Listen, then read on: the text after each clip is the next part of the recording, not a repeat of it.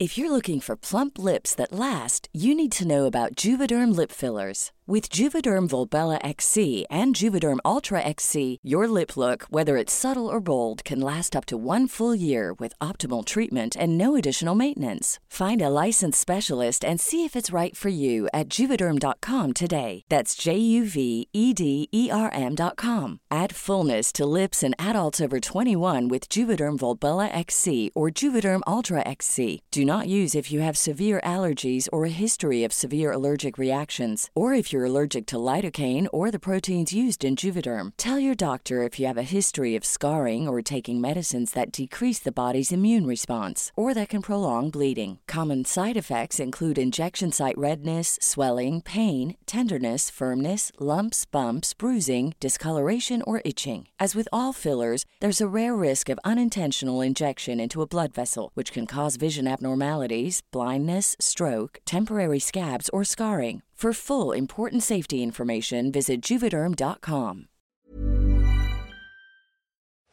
¿Es en serie? Oh my god. ¿Es en serie? ¿Es en serie?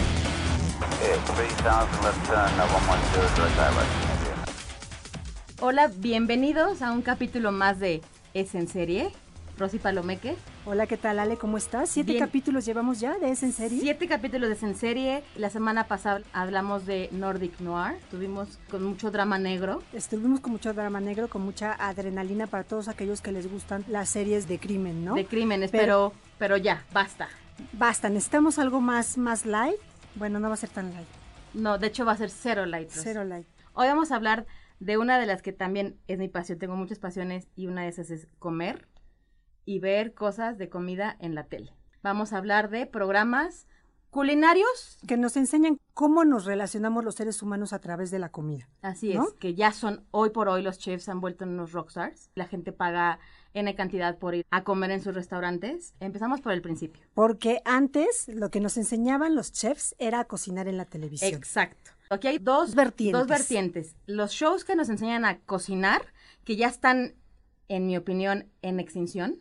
Ya de hecho ya hasta los productores han dicho que ya la gente ya, ya quiere más bien ver la historia de, de ese plato, de ese platillo, de ver cómo llega eh, los ingredientes a la mesa a cocinarlos. Pero bueno, vamos a hablar de Paso a paso. estos de, de estos que ya han existido desde época de Chepina Peralta, por Dios, Julia Child en Estados Unidos, el otro tipo de programa, que es el, un viaje por el mundo. A través de la comida. A ti te encanta Jamie Oliver. Me encanta Jamie Oliver porque de verdad fue uno de los primeros chefs de los que me enamoré en la televisión. Hacía platillos eh, con lo que tenía en el refrigerador, con lo que él mismo cultivaba. Bueno, poco a poco él mismo fue evolucionando, ¿no? Es uno de mis chefs favoritos porque es un chef dinámico. Y es muy sencillo. eh, y aparte fue uno de los primeros chefs en que en la tele se quitó la filipina, Sí. se ponía una camisa de cuadros. Un suétercito, Y, y un ajá. suétercito, se remangaba las mangas, básicamente, y a cocinar, ¿no? Y, y te lo hacía ajá, de manera desenfadada. des- desenfadada y te contagiaba esas ganas de cocinar en tu casa, ¿no? Exacto. Porque todo el ambiente que él manejaba en sus programas era así, es como si estuviera en la cocina de su casa. Hay veces que le servía a sus hijos o a su esposa, a sus amigos, ¿no? Tenía como toda esa dinámica. Jamie Oliver que seguirá siendo uno de mis favoritos. y que sus programas eh, llevaban justamente ese formato que era te voy a enseñar a cocinar en X tiempo, ¿no? Now, I've got some lovely organic yogurt, three tablespoons, and I'm gonna make a very simple dressing. I got 15 grams, a little handful of mint here. Creo que tenemos que hablar de, para mí, los dos pilares en la televisión, que es Anthony Bourdain y Gordon Ramsay. Cada uno en su área. Así es, porque si bien de repente tú puedes ver algunos tips de cómo cocinar, de qué es lo que hay que hacer eh, cuando estás en la cocina, de cómo eh, poner el sartén y demás, ellos lo que hacen es eh, llevar la cocina más allá de cocinar un platillo. Exacto. De hecho, eh, Netflix sacó hace, hace unos meses como un estudio de por qué la gente le gusta ver ese tipo de programas y es porque es aspiracional. Es un programa que te hace sentir que quieres ser una mejor persona y que quieres ir a X o Y restaurante, ¿no? Y también en Inglaterra dijeron que los, los ingleses pasan más tiempo viendo la tele, viendo programas de cocina, que cocinando. ¿Por qué es esto? No lo sé. Yo creo que eso se replica en todo el mundo, ¿eh? Porque yo dudo mucho que la gente que nos ponemos a ver estos programas de cocina, alguna ocasión hagamos la receta. Exactamente. Entonces, bueno, a mí me gustaría empezar por Anthony Bourdain, que Anthony Bourdain, bueno, explotó. Es el mandamás. Es el mandamás, fue un, un tipazo. A él se hizo famoso por el libro Kitchen Confidential, que de Kitchen Confidential hay, un, hay una cosa que a mí me encanta siempre contar, que Bradley Cooper hizo la serie de Kitchen Confidential y Bradley Cooper era Anthony Bourdain. Fue una serie que solo duró una temporada, la pueden encontrar en YouTube. Yo la vi en su momento cuando se estrenó, de hecho, cuando llegó Fox Life a, a Latinoamérica, la estrenó Fox Life hace muchos años, mejor no me, no, no me balconeo. Sí, mejor no y digas. este y era Bradley Cooper haciéndole Anthony Bourdain y era este libro Kitchen Confidential que relataba los secretos y todas las historias detrás de un restaurante, las drogas, el alcohol, el, el estrés por el cual pasa un, un chef, ¿no? Eso está basado entonces en su libro, es la historia de él. Es la historia de él, esa serie, que insisto, la- esa la pueden ver en, en YouTube. Realmente fue una temporada, es una serie bastante, bastante, bastante viejita. Insisto, Bradley Cooper eh, es antes de Alias, para que tengan una idea, que Bradley Cooper era nadie, ¿no? Y, y bueno, Anthony Bourdain después eh, lo vimos en, en todos estos programas de No Reservations de, de, de CNN, ¿no? Anthony Bourdain. I write, I travel, I eat, and I'm hungry for more.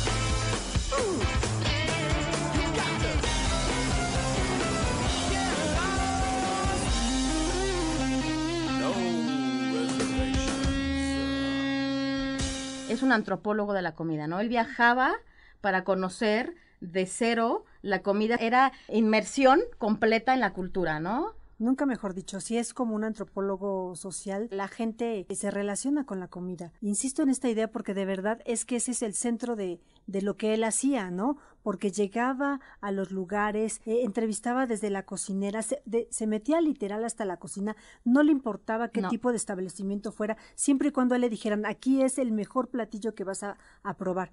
Y, él lo verificaba, ¿no? De hecho, él hizo famosa a Sabina Barrera, la guerrerense, en Ensenada. Sabina Barrera es una señora que en una carreta vendía sus tostadas en Ensenada. Anthony Bourdain fue, comió, se enamoró de la guerrerense y la guerrerense hoy es lo que es por Anthony Bourdain. De hecho, un proyecto que, que nunca vio la luz, que tenía en Nueva York, era un mercado muy grande en un pier, que ya está ese mercado ahorita, que de hecho Jan George es otro chef muy grande, ya hizo ahí, pero quería hacer Anthony Bourdain ese mercado y le iba a poner todo un, un restaurante enorme a la guerrerense, amaba a la guerrerense, la guerrerense la pueden también este, probar en la Condesa y en Ensenada. Y este, él la hizo famosa, y él, él lo que hacía, llegaba y descubría, y lo- des- descubría, el descubría esa- talento. a- a- esa- ajá, el talento local. El Exacto. talento, el talento cocinero local, ¿no? Exacto. Hey, I got lobster, grilled fish, crayfish, fish, oysters, clams, breaded shrimp, de carne de la barra, la diabla, cucarachas, taro, rey, chupido, fish, tacos, shrimp, tacos, ceviche, tostadas, fish and shrimp. Zigzagging up the coast from Ensenada. Anthony Bourdain, bueno, tuvo en CNN el programa de No Reservations, pero ahorita pueden ver en Prime Video eh, Anthony Bourdain Parts Unknown, que fue el, que lo último que hizo. De hecho, cuando muere, estaba filmando Parts Unknown. Son dos temporadas, están disponibles en Prime. Son de ocho capítulos cada una y, por ejemplo, es visita Los Ángeles, Colombia, Myanmar. Él visitó muchas veces México, pero en esto no está. En esas, en esas dos. Justo en estas no. En esas no están. Están en, en, el- en el otro, No Reservations, porque de hecho estuvo eh, en Máximo Bistrot con, con el chef Lalo. Eh, él le gustaba mucho venir, pero bueno, están esas en Prime Video. Eh, no, no se las deben perder, de verdad, Anthony Bourdain, todos esos amantes de la cocina, esta de, Anto- de Anthony Bourdain sigue siendo la gran guía, ¿no? Para los Exacto. amantes de la cocina. Y de hecho hay otro programa en donde podemos ver a Anthony Bourdain o escuchar, verlo y escucharlo, que se llama Mind of a Chef, que es está en Netflix. Hay eh, seis temporadas. Mi favorita personal es la cinco. Porque en Oh. las cinco tratan a uno de mis chefs favoritos que se llama Ludo Lafargue, que es un francés, que es un, francés todo tatuado, impresionante, él es, encantador, se sienta con él a la mesa y platica mucho con él, y pero Mind of a Chef es justamente en eh, no sale tanto Anthony Bourdain sino lo narra y él escoge a estos personajes que le llaman la atención en la comida y cómo se inspiran. Es una temporada por chef. La quinta que les digo es de Ludo eh, en la 4 sale otra chef que también me encanta que se llama Gabriel Hamilton, que es de Nueva York. Y en la 1, que es- arrancó con David Chang. David Chang es un, es un chef famosísimo eh, que está en Momofuku, es, es su restaurante más famoso. Otra cosa que nos dejó Anthony Bourdain, Mind of a Chef, ¿no? Que todavía podemos este, verla pues a través de Netflix. The mind of a chef is a rethinking of a travel cooking show.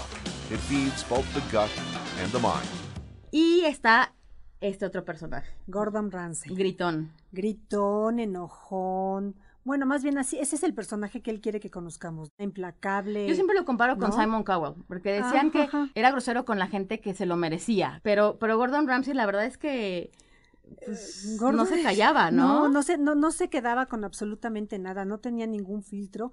Todos debemos de recordar eh, eh, esta, esta serie que lo hizo famoso en Latinoamérica, que es Hell's Kitchen, y la verdad es que todo el mundo decía, ahí viene, ahí viene Gordon, Sí. ¿no? O sea, tú, bien, tú mismo viendo el, el capítulo decías, ¿qué le va a hacer? ¿Qué le va a decir? Que Hell's Kitchen era de, dividía a los cocineros en dos equipos, en el azul y en el rojo. De hecho, en Las Vegas hay, Hay un un restaurante, restaurante. que se llama Hell's Kitchen, ya fui, y es, haz de cuenta, el set de Hell's Kitchen. Y de hecho, los, los cocineros tienen azul y rojo, están divididos. O sea, es como recrear, si les gustaban ese, ese show, tienen que ir a- al restaurante de Las Vegas. David!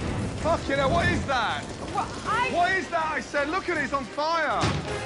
Is this your well done? I don't know. She was lost. Ahí lo conocimos también por The F-Board, por Kitchen Nightmares. Eh, BBC Entertainment fue quien lo trajo en su momento, el Ay, difunto uy, canal. El difunto BBC canal que de verdad lo extrañamos muchísimo. Exactamente.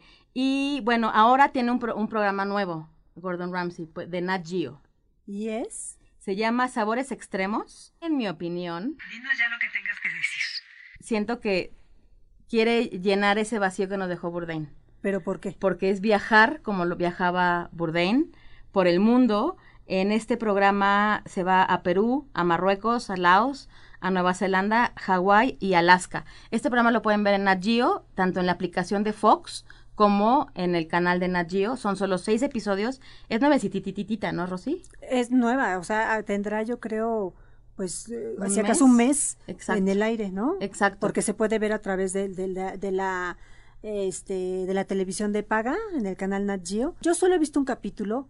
A mí sí me emocionó verlo en otra faceta, ¿no? Que es viajando. Que es viajando, conociendo, ¿no? Disfrutando. Sí. A, a mí sí me emocionó muchísimo. Eh, ¿No extrañaste al gritón? A Gordon Ramsay gritón. no, porque a mí me estresaba demasiado.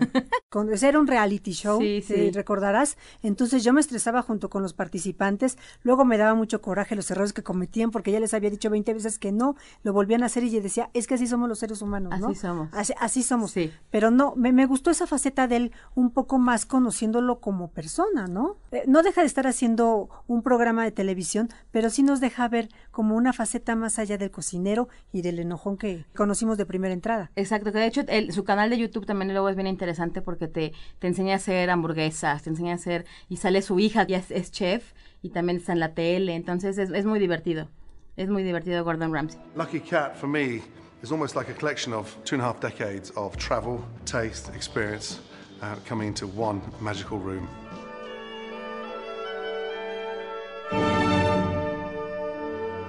今にじ仕事しててこの年になって完璧だとは思っていないからね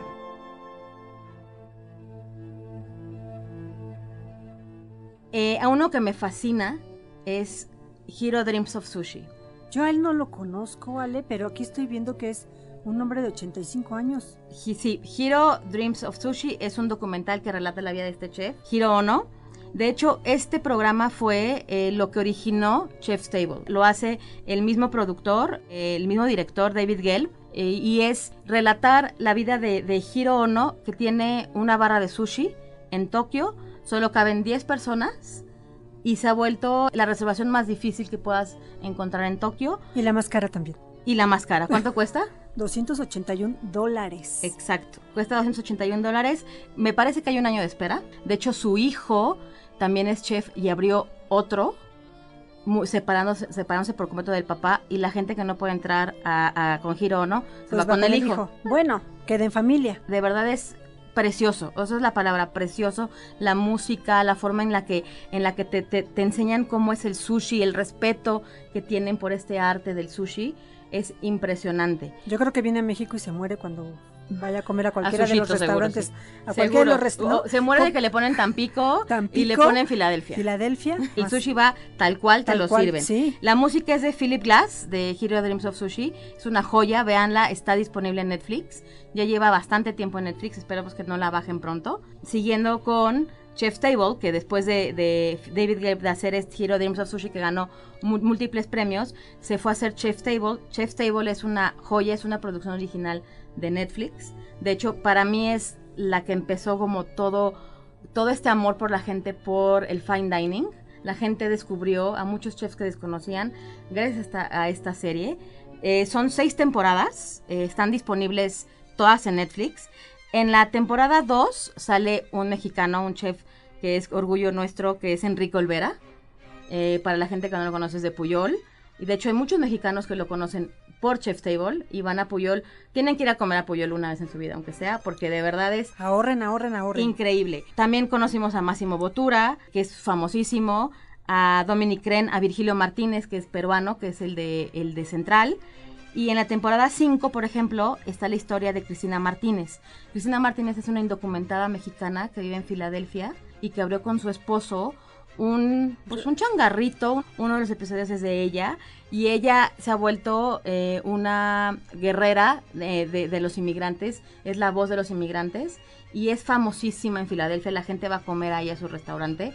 Y en la temporada 4 es de repostería. También para quien le guste lo dulce. Un poco lo dulce. Un poco lo dulce. Está, está todo de Cristina Tosi, que Cristina Tosi tiene Milk en Los Ángeles, y Albert Adria, que es español. Entonces, Chef's Table es súper recomendable. Se les va a antojar todo. Tuve un sueño pensar en México, pensar de barbacoa y el camino no estaba terminado. Ahora sí que después de esto, ¿a qué gimnasia nos vamos a ir a escribir? Porque con tanta opción, ¿no? Exacto. Pues a mí se me antoja todo y claro Todo. que quiero correr a ir a, com- a comer. Bueno, el sushi este ya se me antojó, pero pues no tengo opción. Estamos muy lejos de Japón. Lo más cerca que puedes ir es a Rokai. Es un lugar de, de sushi que está aquí en la Cuauhtémoc. Ah, bueno, no y está es tan lo lejos. más, lo más cerca y lo, lo más cercano que puede, que te podemos tener de giro o no. Oh, muy bien. Ok. Sigamos anoten la con nuestros favoritos. A ti te encanta The Chef Show. Me, me encanta ver a este cineasta loco, porque es un cineasta loco, de verdad, Loquísimo. loquísimo. Para quien, quien no lo ubique, era el novio de Mónica Geller en Friends, el novio rico. Y bueno, es el director de Iron Man. De, de Iron Man, que la verdad, bueno, él revivió la carrera de Robert Downey Jr., Sí, ¿no? por completo. Y revivió su propia carrera, Sí. yo creo, con esa película. Y además es como muy echado para adelante. Él no tiene miedo, él hace las cosas. Y bueno, recientemente estrenó eh, la versión eh, live action de, de El Rey León. ¿no? Exactamente. Y tiene un programa, porque además él hizo una película que se llama El Chef. Es buenísima, también está en Netflix, veanla, con Sofía Vergara. Exactamente. De esa película hay una receta que todo mundo le pide. La del, La del, la de- del sándwich de la del sándwich de queso. El grilled cheese y en esta, en esta serie que ustedes pueden ver en Netflix, que son ocho capítulos Sí. o algo así, este, él da, él está con, con uno de sus mejores amigos, con Roy Choi, y de lo que trata la serie es de que ellos eh, hacen las recetas que más les gustan, los verán ahí cuchareando. Y entre amigos, ¿no? Entre y entre amigos. Aquellos que sean fans de los Avengers no pueden dejar de verla. Porque aparte sale Robert Downey. Sale Robert Downey Jr., sa- sale Tom Holland, sale Gwyneth Paltrow, o sea, salen un montón de actores que han sido parte de estas películas Exacto. y, y se les puede ver en un ambiente total y completamente Diferente y de amigos, di- relajado. ajá, compartiendo. Y también sale ¿no? David Chan, que es otro- el chef Ah, que ya claro, habíamos por comentado. supuesto. Que, que es muy amigo de él también. Pues, Para- pues bueno, se la pasa ocho capítulos cocinando porque además es su fascinación cocinar.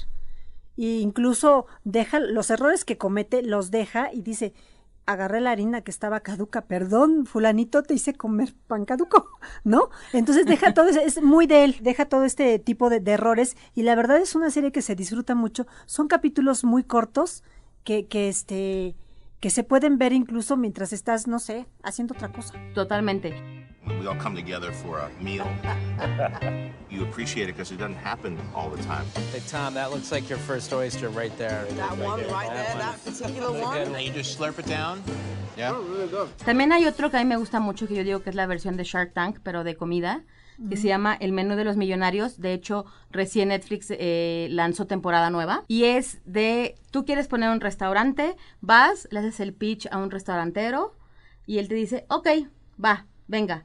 Entonces, la siguiente fase es el plan de negocios. Veamos tu plan de negocios y después te voy a ir a ver en acción. Voy a ir a ver, a, a- voy a ir a tu restaurante, que quieres hacerlo más bonito, lo que sea, y te quiero ver en acción a ver cómo funciona tu restaurante. Es bien divertido, de toda la inversión y de todo lo que te cuesta tener un Y restaurante. contándote todo el cuento, Contando ¿no? todo el cuento y de esta gente de que de cómo les exige. O sea, yo, que yo te voy a poner mi dinero, pero a ver, quiero ver claro, quiero ver a tu gente. Entonces también lo recomiendo muchísimo.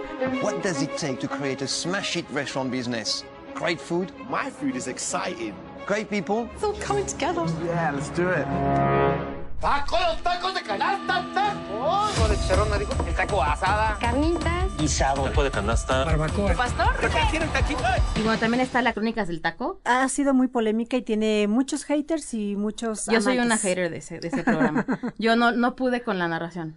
Es que la narración, cada vez que te ponen además un taco Hablando. hablando, eh, dices, ¿de qué se trata esto? Ese está en Netflix, es original de Netflix y, y es mexicana. Es mexicana. A mí yo no pude con ella, lo siento. Ay, pero miren, si les, ha- si les encantan los tacos. Pónganle en mute. Ajá, no, no, no, si les encantan los tacos les van a Y dar... pónganle eh, los subtítulos. No, Ale. No, si sí. les encantan los tacos, les pueden dar los tips de dónde están los mejores tacos. Exacto, de los mejores En el país. de De- de canasta, de, canasta. barbacoa, de guisado, de asado, de carnitas y de pastor. Y de pastor, ¿no? Sí, entonces si son amantes del taco, Del taco, ve- pónganle sí. mute, pónganle las, los subtítulos porque la voz es, es Sí, espantosa. eh, eso sí, sí, sí, reconozco que la, que la voz no es lo mejor, que, que darle vida al taco tampoco fue como que lo mejor, como que se esperaba también un poco más de cómo nació la historia de cada taco, o, otro tipo de historias, no la, la historia que están contando y luego con el taquito ahí hablan tin, pues Sí, no, yo no, no puedo, no, no pude con ella, pero bueno, las crónicas del taco también por Netflix. El taco para el mexicano es Parte de, de nuestra cultura, está en nuestras venas. Y hablemos un poquito de historia de Benito Taibo, un amante también de la gastronomía. De, eh, a Benito Taibo lo podemos ver en el Gourmet. Él ya lleva varios programas en el Gourmet hablando de gastronomía. Sí, y uno de los primeros programas que a mí me encantó es La historia se sienta a la mesa. De verdad que es un programa que cuando lo vean les va a encantar. ¿Por qué? Porque lo que se dedica en cada capítulo es, eh, por poner un ejemplo, la boda de Frida y Diego. ¿Qué comieron? Y él lo que hace es entrevistar a un historiador que lo va llevando y le va contando cómo fue la boda y luego llegan con un chef que les recrea el menú. Pueden ver uno y mil capítulos de la historia de México relacionados con la comida. Por ejemplo, la famosa eh, foto que está en un restaurante del centro histórico cuando llegó Zapata a la Ciudad de México y en realidad pidió una malteada de fresa. ¿No? Por ejemplo, Yo de verdad, pediría, hay muchísimos, hay, mu- hay muchísimas anécdotas, hay muchísima historia, hay mucho que conocer y hay mucho que Benito nos cuenta de cómo es que se comía en ciertas épocas de la historia de México. Para saber a qué hora pueden ver ese show, yo les recomiendo que entren a la página del Gourmet. Ahí viene eh, la, la programación, porque también tiene otro nuevo que se llama Los favoritos de Benito Taibo. Lo que tienes que visitar y lo que no puedes dejar de probar. basándose en la historia de Sienta a la Mesa y es un recorrido por la ciudad y por el país de los lugares que lo hacen feliz. El que lo hacen feliz a él. Y la verdad es que está muy bonito. De hecho, van es Ciudad de México y Puebla. Es una comida hecha con lo mejor de nuestras tradiciones. Y él elige eh, eh, esos lugares que son los que él ha ido toda su vida. Platica con los dueños, platica con, eh, te enseña los platillos, su plato, lo que le gusta comer ahí. Y la verdad está bien bonito. Ese también está en el Gourmet. Todo septiembre van a estar pasándolo, entonces pueden ahí como, como cacharlo todavía. Sí, la, la verdad es que ver a Benito es, es maravilloso. En este que, le, que yo les insisto de la historia se sienta a la mesa, iba con el chef desde ir a comprar los ingredientes de la comida, ¿no? O sea, va paso a paso y va contando absolutamente todo. ¿ve? Y miscuya al chef y miscuya al historiador y él mismo que es tan, tan curioso y preguntón, pues nos va, nos va resolviendo todas esas dudas que vamos seguramente como espectadores teniendo, ¿no? Pero es muy, muy recomendable ver esta oferta que Benito nos pone de, sobre su pasión que es la cocina y la comida. México atesora historias.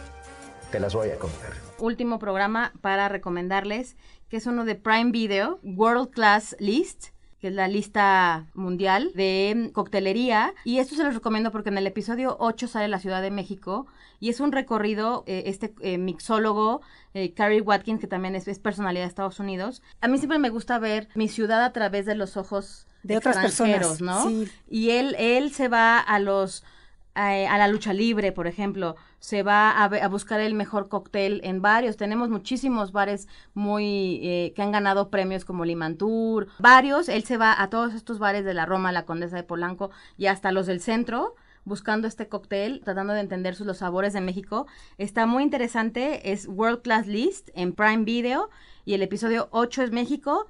Y bueno, se los recomiendo bastante. Eh, si quieren ver pues otros capítulos, pues eh, digo, son de otras ciudades, pero yo les estoy recomendando este por, por ser de México. en ¿no? específico este de México. que se- Exactamente. estamos en septiembre, podemos ver cómo ven, como dice Ale, cómo ven los extranjeros este nuestra pro- nuestro propio país, ¿no? Exacto. Y bueno, se quedan muchos en, en la lista. Creo que da esto da para muchísimos otros programas. Tendremos estar- yo creo una segunda un segundo episodio de esto más adelante. Vamos a estar, exacto, vamos a estar eh, eh, rumbo a Navidad. Recomendando más rumbo a Navidad para... Para prepararnos para la comida. Exactamente, me, me late eso. Muchas están en, en Prime, en Netflix y bueno, en, en televisión de paga. Lo que no encuentren, búsquelo en YouTube. Seguramente ahí está. Exactamente. Why the hell would anybody open a fancy restaurant here?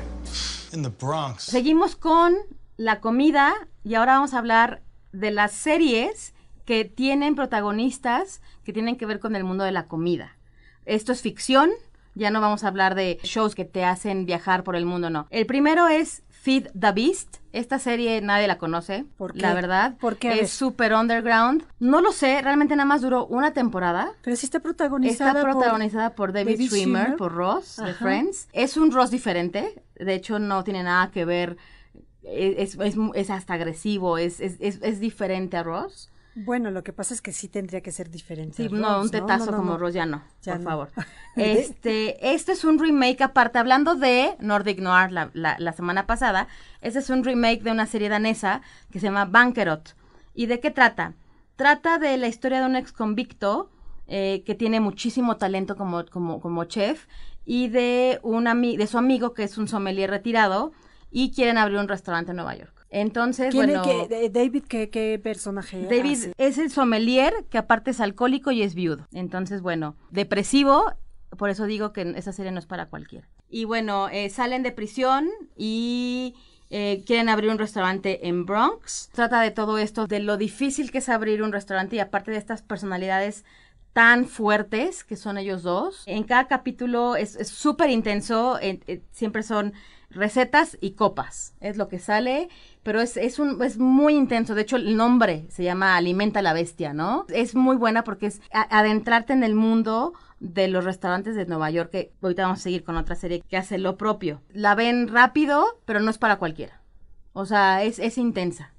La verdad, o sea, sí, hay, sí pongo ese disclosure de que es para quien le guste, como ese ambiente un poco tenso. O sea, aquellos que eh, lleguen y prendan la tele para deshacerse un poquito del No, estrés, no la creo que no la vean. Eso no le quita que sea buena. Y la que sigue. Cuando es- estén de vacaciones, véanla. Exacto. Eso puede ser. Que estén desconectados por completo. Que no les importe nada y que quieran saber un poquito de vino, porque también hablan un poquito de. Uno de ellos, sommelier, pues hablan del vino. Y la siguiente es Sweet Beater. Sweet Beater pasa por Stars Play, que hoy tenemos una muy buena noticia. La después- buena, sí, la, la, la buenísima noticia es que ya hemos recomendado muchas, Muchas cosas de de Stars Stars Play, muchísimas cosas, y no teníamos bien a bien cómo verla en México. Pues todos aquellos eh, que tengan contratado Easy, Easy. van a poder contratar también Stars Play.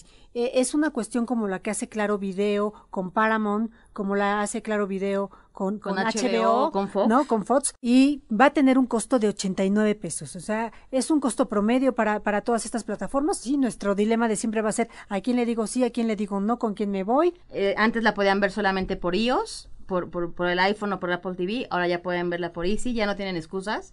La verdad es que no se van a arrepentir. Trátenlo un mes. Eh, naveguen qué es lo que tiene por el catálogo. Regresan a los capítulos de nosotros y ahí escuchen las recomendaciones de Star Plus, que siempre tenemos muchas. Try everything. Learn all the streets. Find secret spots. Sweet Beater, y me voy rápido, es basada en la novela homónima de Stephen Dandler. Trata de, ella llega a Nueva York y es mesera de un café en Union Square y después se va a Bubet. Bubet es un restaurante que, bueno, a mí me encanta en Nueva York, que es súper lindo. Y es, haz de cuenta como El Diablo Viste la Moda, pero de gastronomía. Es esta chica medio ilusa, que quiere ver el mundo de la comida y que entra y que pues ve que es es bastante intenso, hay mucha droga, hay mucho alcohol, eh, la, no la tratan tan bien, odio entre ellos, hay mucho complot entre los meseros. Celos y demás, Celos. como en todos lados que llega una persona nueva, ¿no? Bueno, en un ambiente tóxico. Exactamente, son dos temporadas, las dos temporadas están disponibles, se llama Sweet Bitter. Yo digo que es una serie para millennials, es una serie si te gustó Girls, ve Sweet Bitter. Eh, ahora sí estoy recomendando dos series que no son para cualquiera. Sweet Bitter es para la gente más, un poquito más joven, eh, que quiere ver como el mundo de la gastronomía, del mundo esto de los meseros, todo esto de, de, de Nueva York, que no es nada fácil, es un mundo muy rápido. Eh, y muy agresivo. Este, ahora sí que toda una lucha. Exacto, de hecho hay un, hay un lugar en Nueva York en donde tienes que pasar un año sirviendo agua para poder... eh, eh, A poder ascender. Ascender, solo sirviendo agua. Es Eleven Madison Park, es- pero bueno. Tienen que ver estas dos series, Feed the Beast eh, en Netflix y Sweet Bitter en Stars Play. Pues Mucho ahora sí comer es también. mu- mucho, mucho de comer. Coman, pero tomen mucha agua y hagan ejercicio, por favor. por favor, hagan ejercicio. Doesn't always feel that way. No nos queremos ir sin antes decirles, a partir de ya, Blim se relanza eh, la plataforma Blim eh, con esta oferta fuerte que ellos tienen, que son 30 canales en vivo. ¿Qué significa? Que aquellos que tengan la aplicación Blim van a poder ver en vivo eh, los canales de tele- base de Televisa, las estrellas, Canal 9, eh, el Canal 5, pero también van a poder ver eh, Antena 3, ¿no? Y vari- varios, varios eh, canales españoles. Se los pasamos al costo. A quienes les guste esto, pues ya saben eh, por de dónde hecho cambió el logo, ¿no? Ca- que cambió- cambió, el logo. Por si no lo encuentran en su en su teléfono, es un logo totalmente distinto. Sí, y ellos ya, ya se asumen como la tercera, tercer lugar en las plataformas de streaming en Mm. México. Netflix sería el primero. Yo no lo el creo, pero segundo, bueno, les falta el mucho. segundo sería este Amazon, Amazon Prime, Prime. y ellos dicen que son el tercero. Vamos a ver Yo creo que si es cumple su claro. objetivo. Así es, yo también creo que es claro. Eh, tienen que esperar el capítulo 8 con más recomendaciones. Muchas gracias por escucharnos. Suscríbanse, por favor, en Spotify, en Apple Podcast. Si se suscriben, cada semana les va a descargar automáticamente el, el capítulo. Rosy Palomeque, tus redes. R Palomeca en Twitter. Alexandra Bretón en Twitter. Es en serie MX en Instagram. Es en serie en Facebook y en Twitter. Muchas gracias por escucharnos y hasta la siguiente. How would you like to look five years younger? In a clinical study, people that had volume added with Juvederm Voluma XC in the cheeks perceived themselves as looking five years younger at six months after treatment. Look younger, feel like you. Add volume for lift and contour in the cheeks with Juvederm Voluma XC. Reverse signs of aging by adding volume to smooth laugh lines with Juvederm Volure XC.